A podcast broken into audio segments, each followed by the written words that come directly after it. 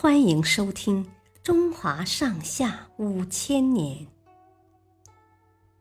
第六部《隋唐盛世》。茶圣陆羽。唐朝有位大学者陆羽，他拥有丰富的茶类知识，被人们称作茶圣。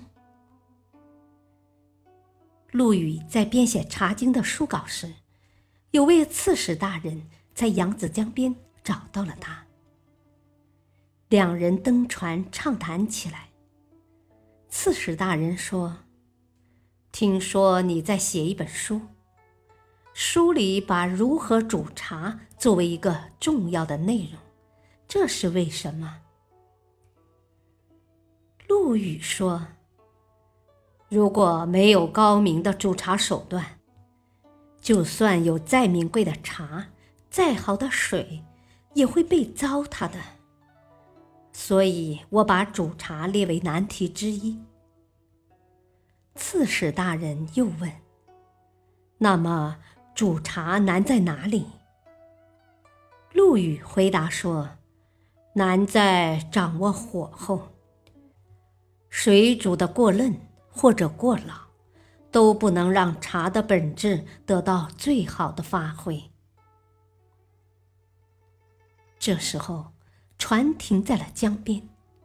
刺史大人说：“听说扬子江这一带的南陵水非常难得，咱们不妨煮茶来喝。”陆羽连声说好。刺史。令两个士兵去南岭取来水，陆羽尝了一口，皱着眉头说：“这确实是扬子江的水，但绝非南岭水，应该是岸边的水。”有个士兵急忙辩解：“刚才我们去了南岭，呃，那儿取水的人有上百，怎么会不是南陵水呢？”陆羽也不搭话，等士兵把罐里的水倒出一半时，他赶紧叫停，又尝了一口，说：“剩下的才是南陵水。”士兵大惊失色，说：“呃，我们确实是从南陵取的水，呃，因为路上洒了半罐儿，担心水太少会挨骂，就在江边。”舀了一些添上了，呃，陆先生真是神人，呃，小人再也不敢隐瞒了。